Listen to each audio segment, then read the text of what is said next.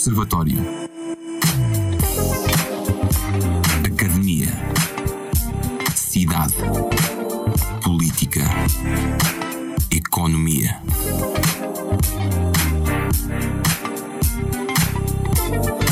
Toda a atualidade analisada ao telescópio na RUC.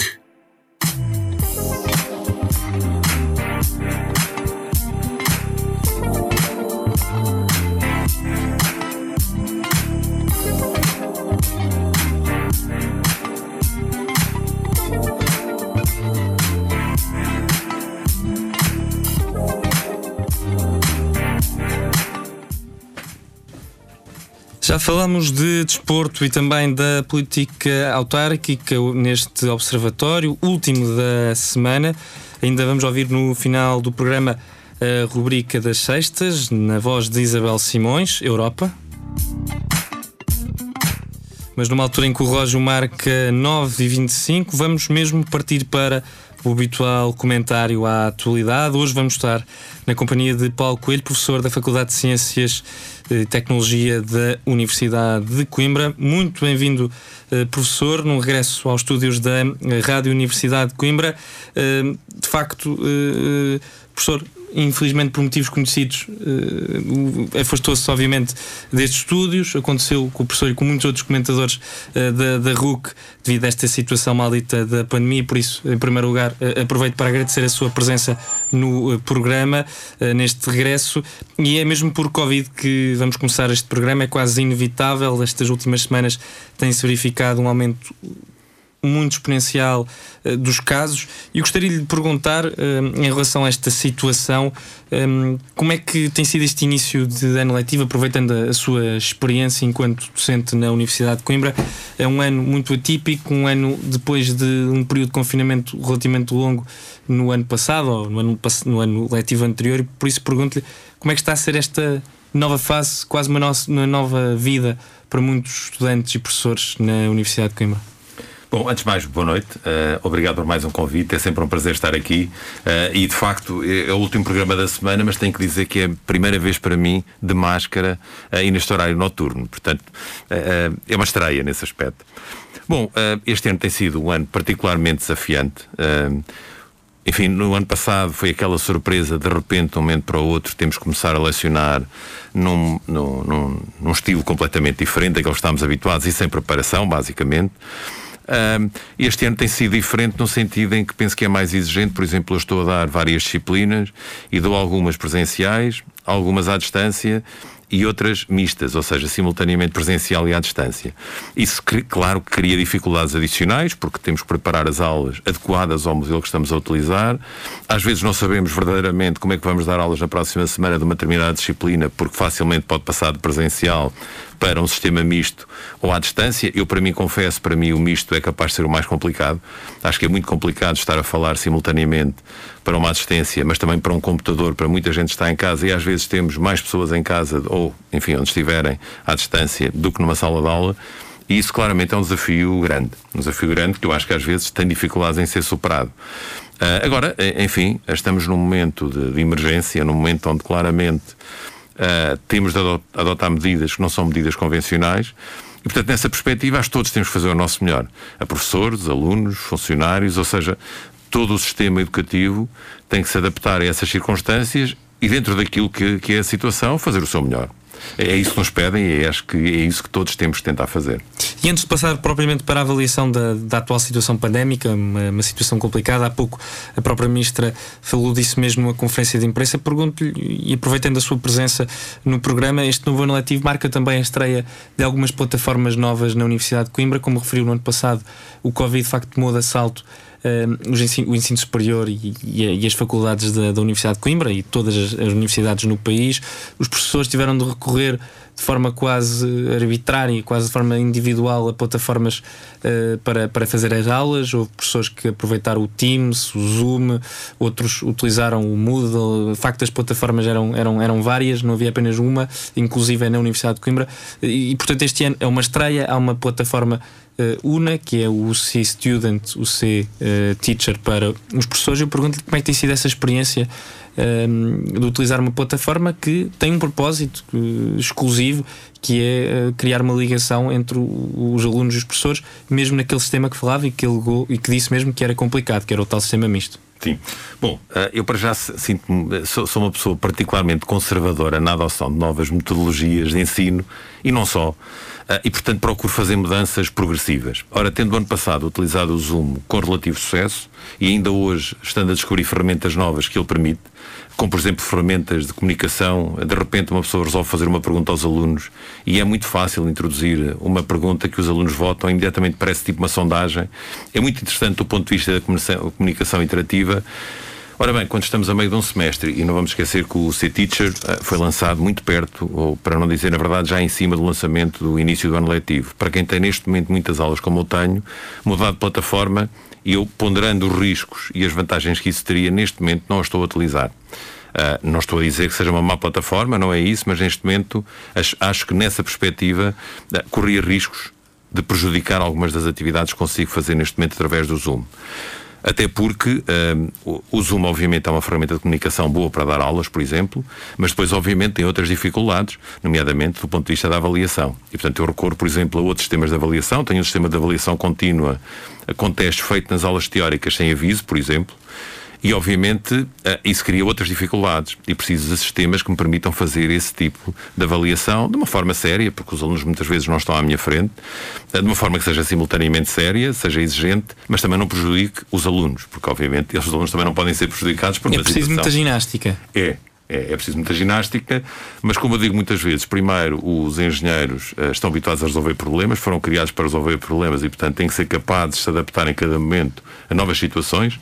Eu diria que em qualquer profissão cada vez mais isso se nota. E obviamente acho que se desenvolvem outras capacidades e, por exemplo, vir aqui à RUC, estar aqui perante um grupo de alunos com perguntas sempre, obviamente, diferentes, distintas e muitas vezes totalmente imprevistas. Eu não diria muitas vezes, é quase sempre imprevistas, não faço a mínima ideia do que me vão perguntar quando aqui venho.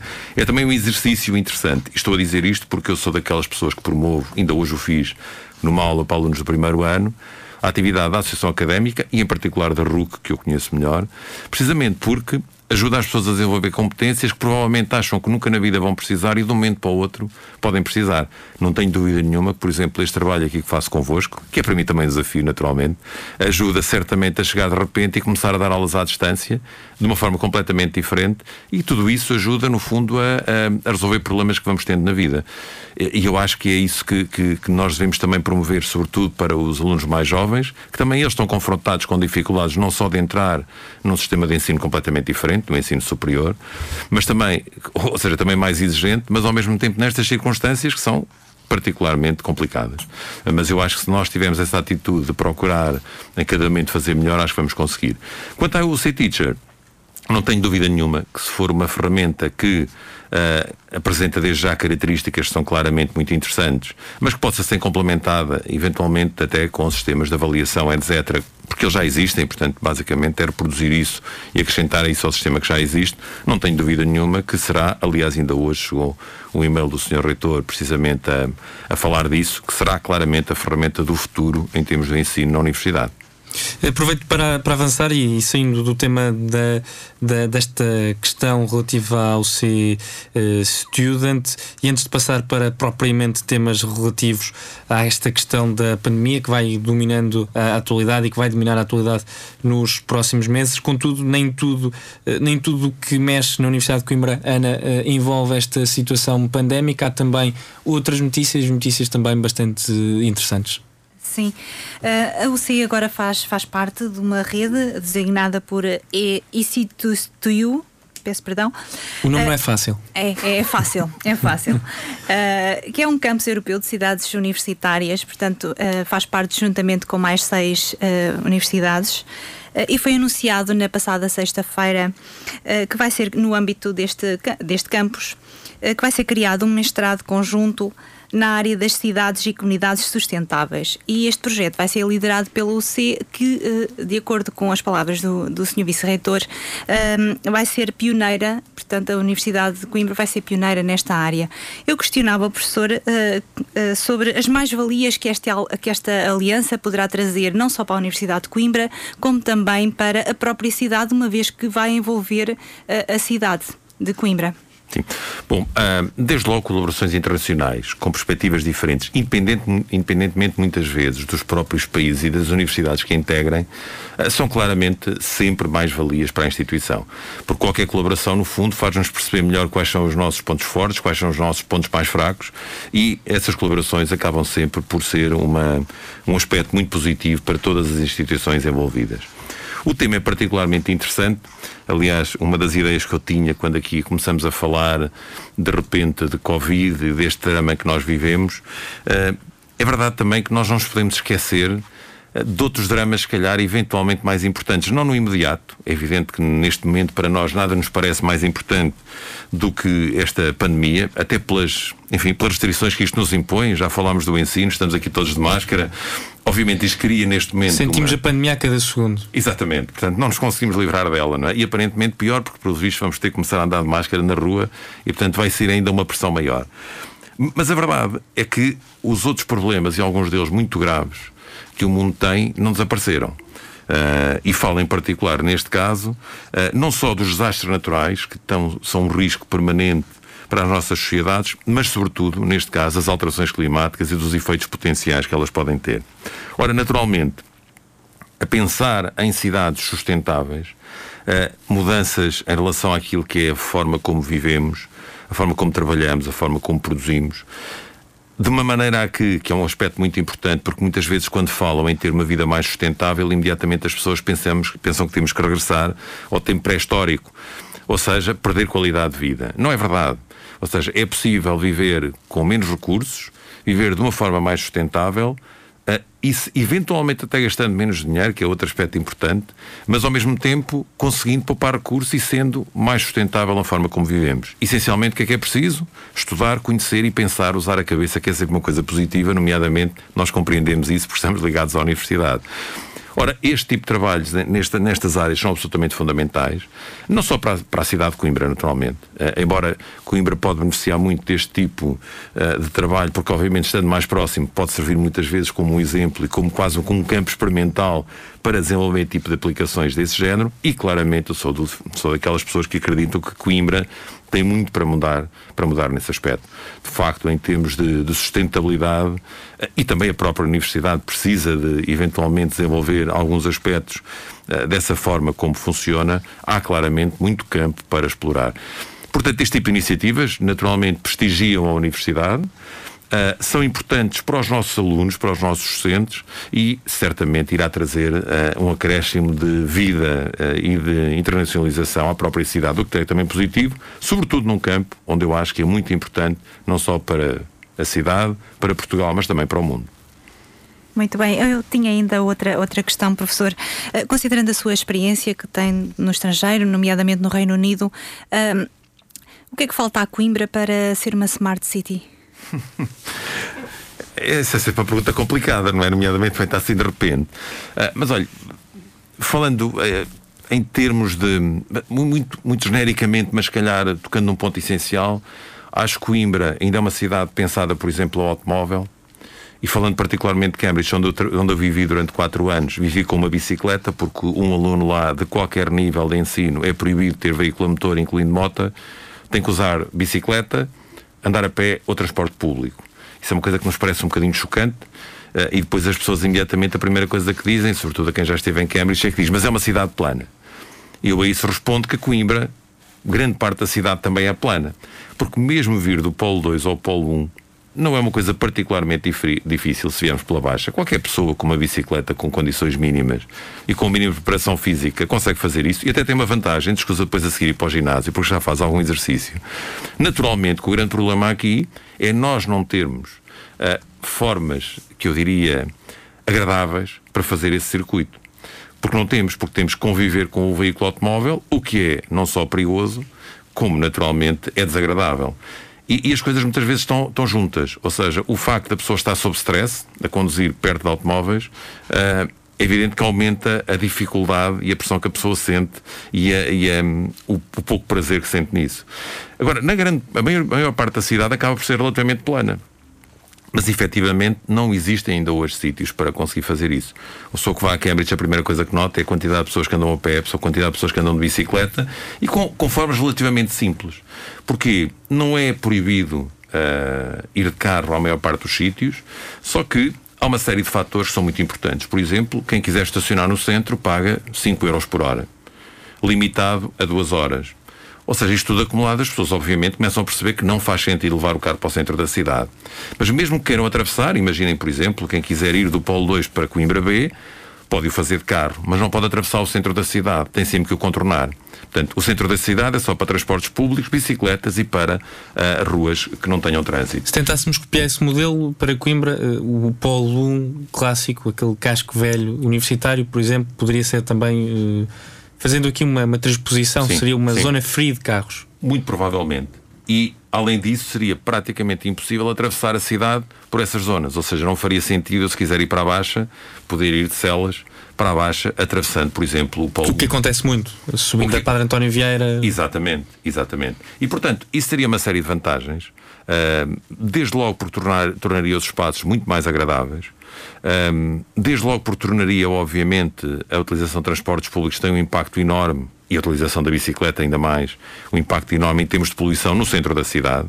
E, portanto, isso tudo somado, acho que ia tornar a cidade muito mais interessante, muito mais agradável, e por isso é que eu acho que se de repente começamos a pensar numa cidade uh, que se aproxime desses padrões da Smart City, uh, numa série de aspectos, a Smart City não é só isso, obviamente, uh, mas isso serão aspectos cruciais que eu acho que serão muito importantes para a cidade. Muito bem, vamos agora ouvir o trabalho do Pedro Andrade numa, numa, num compasso de espera de 15 segundos.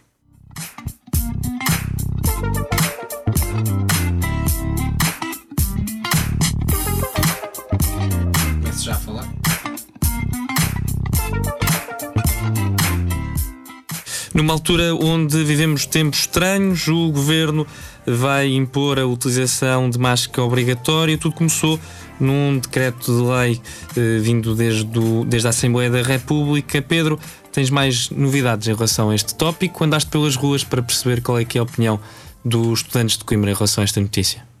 É verdade, o Parlamento aprovou hoje, sexta-feira, um projeto de lei do PSD que impõe o uso obrigatório de máscara em espaços públicos e prevê coimas entre 100 e 500 euros para os incumpridores.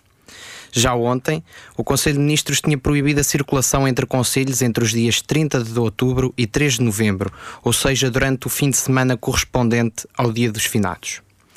Uh, numa altura em que as esplanadas da Praça da República se encontram despidas, contrastando com aquilo que se observava nos primeiros dias de aulas, a RUC foi ouvir a opinião de alguns estudantes em relação a estas medidas. A maior fonte de transmissão é mesmo a via aérea e, como se tem verificado ultimamente, as pessoas não andam de máscara na rua, portanto, é sempre uma boa medida, mesmo que seja preventiva. Antecipa-me um bocadinho a ti, não é, é Pedro? Verdade, é mas... mas sim, é, o que eu ia dizer é que a obrigação do, do, uso de máscara é bem vista pela grande maioria dos estudantes, eh, nomeadamente o Frederico Cardoso, um estudante de Engenharia Informática na FSTUC, que lembra que a, fronte, a principal fonte de transmissão é mesmo a via aérea e, portanto, é, é importante o uso de máscara. A maior fonte de transmissão é mesmo a via aérea e, como se tem verificado ultimamente, as pessoas não andam de máscara na rua, portanto, é sempre uma boa medida, mesmo que seja preventiva. Há, no entanto, quem acredite que nem toda a população irá cumprir esta obrigação. Daniela Pinto, estudante da FLUC, é uma dessas pessoas, embora entenda que as pessoas mais conscientes não vão abdicar desta medida de proteção. Toda a população não acredito, mas acho que a maioria que tiver consciência do que realmente importa aqui, que é o bem-estar e, e a, saúde que está primeiro, penso que sim. Se o uso de máscara é amplamente aceito, o mesmo não acontece com a proibição de circulação entre conselhos no fim de semana que apanha o primeiro dia do mês de novembro, onde as opiniões divergem. Guilherme Costa, estudante de Engenharia Física, é um dos que compreende esta medida. O estudante da Universidade de Coimbra lembra que atravessamos uma pandemia e isso implica algumas mudanças na vida de cada um. É tudo ridículo. Eu, eu sou da Alberta das Meias, mas moro muito perto de São João da Madeira. Eu, pessoalmente tenho a tradição de ir eh, para, para fora de Coimbra, para o Dia Todos os Santos, estar com a minha família. No entanto, eh, assim como aconteceu na altura da Páscoa, isto é uma, uma época onde muita gente se desloca, portanto, concordo plenamente. Acho que o Dia Todos os Santos vai ser diferente, no entanto, é um ano excepcional. Já Carlos Pinho, por seu lado, recentemente formado em Engenharia Informática, considera esta medida ridícula. O jovem engenheiro lembra que há quem decide se deslocar do seu conselho para adquirir certos bens e realça ainda o simbolismo que, a data tem para, que esta data tem para diversas famílias, em especial aquelas que viram os seus entes queridos partir recentemente. Acima de tudo ridículo. Eu, eu sou da Alberta das mas moro muito perto de São João da Madeira. São João da Madeira é o conselho mais pequeno do país, ou seja, as pessoas que lá vivem se querem ter algum tipo de acesso a algumas coisas, têm que sair do Conselho. E nesses durante os dias não podem. Também acho que é ridículo, quer dizer, uh, já não basta o transtorno psicológico que as pessoas tiveram durante meses pelo facto de não poderem enterrar os seus, os seus, os seus entes queridos. Uh, mas esta questão, que, não, que num dia como, como o Dia Todos Santos, que é muito importante para, para muitas pessoas em Portugal, não podem visitar esses entes queridos que se calhar nem poderão enterrar. Carlos Pinho acredita que, ao invés destas medidas, deveria ser dada mais atenção aos transportes públicos, uma vez que, segundo o próprio, é precisamente nas deslocações para o trabalho que mais há risco de contágio. A questão é que uh, sabe-se que os, principais fatores de contágio está, nas pessoas no trabalho ou está em transportes públicos das pessoas para o trabalho. Portanto, acho que faz mais, fazia mais sentido o governo um, propor ou aumentar a disponibilidade a oferta de transportes públicos para que as pessoas possam ir mais distanciadas. Com os, no... com os números de contágios da Covid-19 uh, COVID a subir, é agora obrigatório o uso de máscara na via pública e será proibida a deslocação entre conselhos no próximo fim de semana. Uh, e assim eu gostava de lhe perguntar, professor, como é que acha que a Universidade de Coimbra está a responder a esta pandemia e se acha que as medidas implementadas estão a surtir uh, um efeito positivo?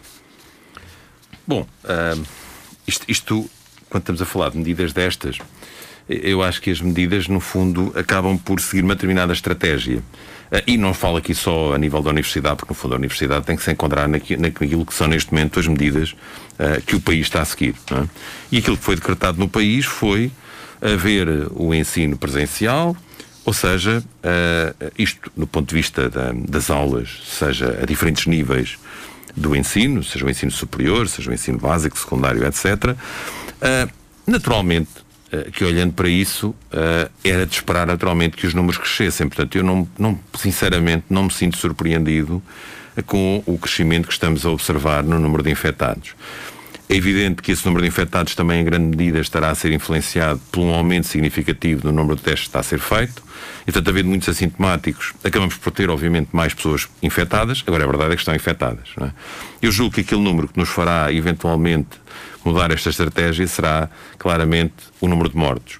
Porque mesmo o número de, de, de pessoas que estão em, internadas, enfim, se isso não corresponder se corresponder apenas uma sobrecarga dos hospitais, mas continuar a haver capacidade para os hospitais funcionarem, provavelmente isso não terá um grande impacto, mas mais importante do que os números uh, de infectados será certamente o número de mortes. E recordo que hoje, uh, pelo que eu vi, foram 30, portanto, um aumento significativo.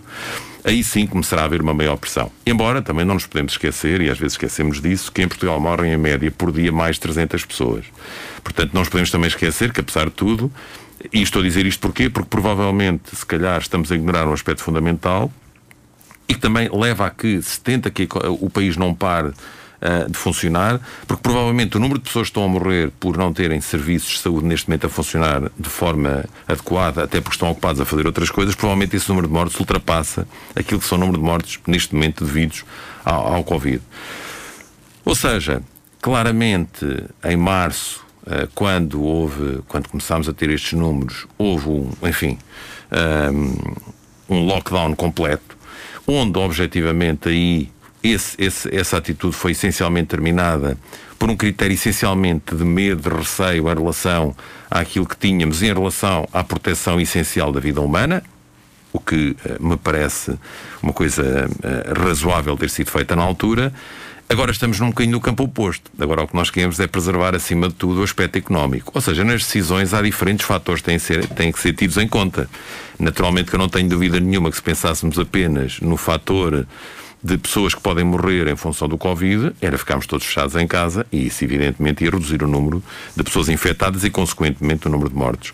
Agora, também percebemos facilmente na primeira, na primeira vez em que isso foi feito é que fizemos isso uma vez, durante algum tempo não é possível fazer mais porque economicamente isso não é sustentável. E até do ponto de vista psicológico, acredita-se que nesta, num segundo confinamento. Uh, as regras se calhar não vão ter o mesmo, número, o mesmo nível de cumprimento. Eu admito sim. que sim, mas admito que sim, mas eu não tenho dúvida nenhuma que quem decide, o fator neste momento primordial é o fator económico. O fator económico, gostaria de perguntar, até porque já não temos muito tempo e também gostaria de lhe perguntar relativamente à, à questão uh, de infraestrutural e relativamente ao, ao TGV, uh, eh, relativamente a estas medidas, uso de máscara obrigatório, vimos que o uso de máscara obrigatório parece ser aclamado pela grande maioria das pessoas. Há dúvidas, no entanto, esta regra ou esta imposição que o governo quer impor nos próximos dias, relativamente ao final de outubro, novembro, há impossibilidade uh, de, de, de, dos portugueses poderem mudar de conselho. Como é que olha para estas medidas mais restritivas do governo nestes próximos tempos? Serão eu as acho, primeiras de muitas perguntas. Eu acho que são tentativas uh, que não tenho a certeza que tenham um sucesso brilhante. Certamente que andar de máscara na rua vai contribuir para minorar a quantidade de pessoas que se infectam, sim.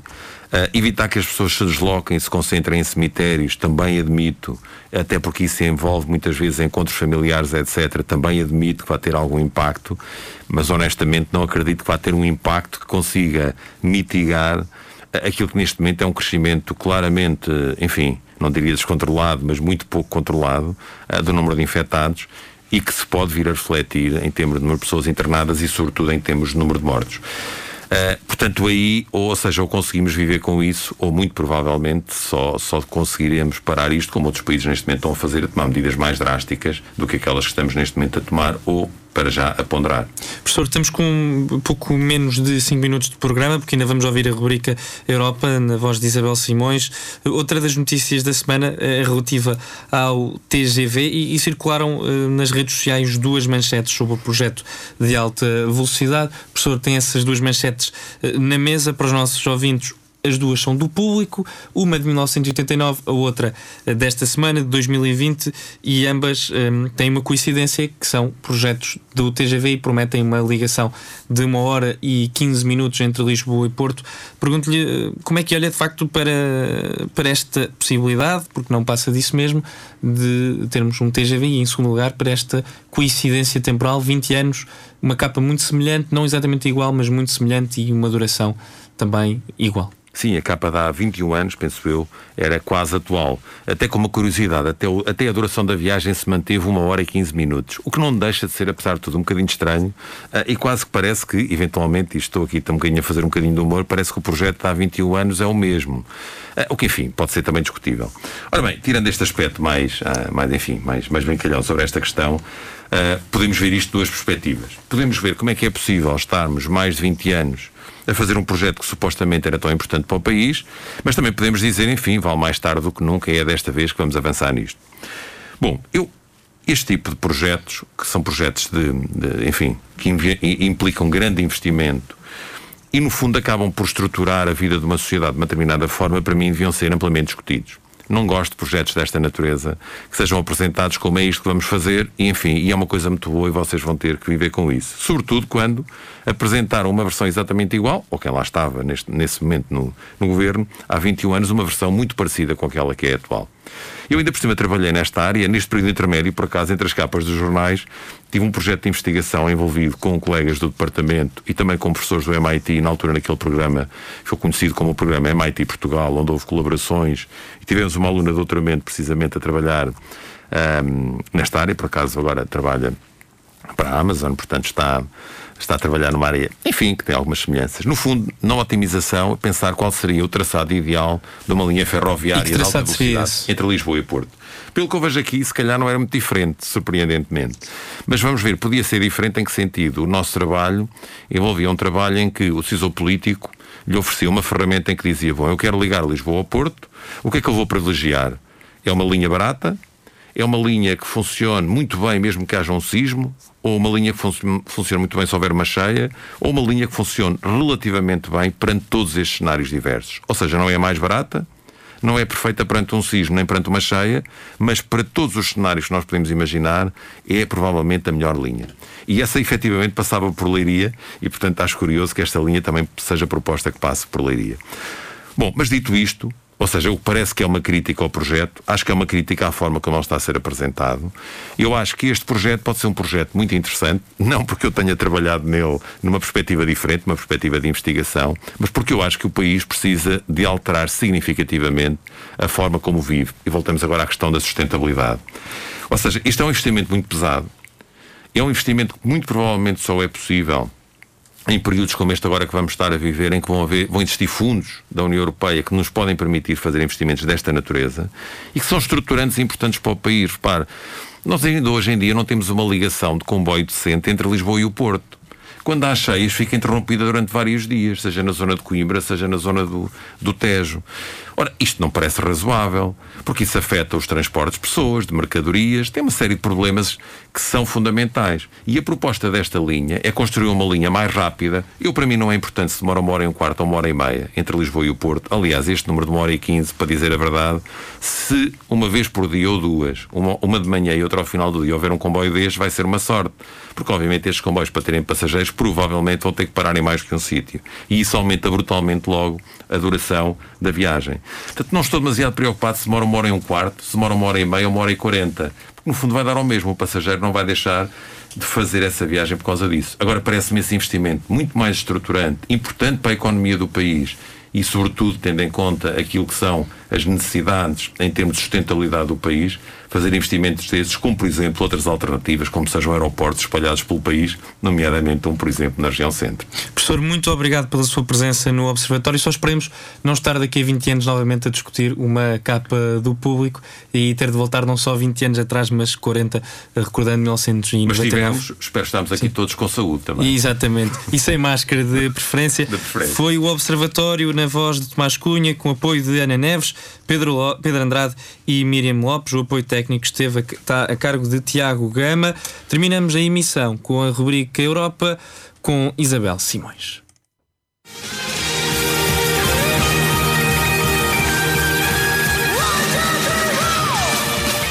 Já são poucos os países do continente europeu que estão fora da União Europeia. Os problemas, as soluções e os desafios que se colocam à Europa nos próximos anos a forma como o continente se relaciona com os vizinhos próximos e com os vizinhos longínquos. A Europa, nós e os outros, quinzenalmente na antena da RUC. Muito boa noite, seja muito bem-vindo à rubrica Europa. O Parlamento Europeu exige que países da União acabem imediatamente com os vistos gold.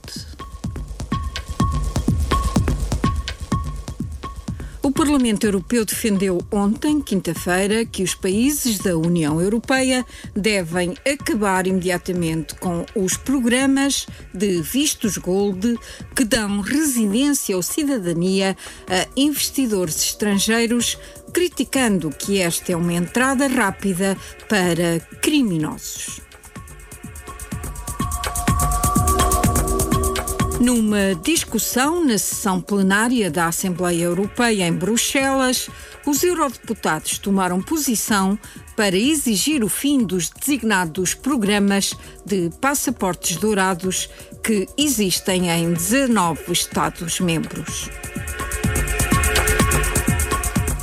Os eurodeputados fizeram questão de vincar que a cidadania da União Europeia não pode ser comercializada como uma mercadoria, informa a instituição em comunicado de imprensa.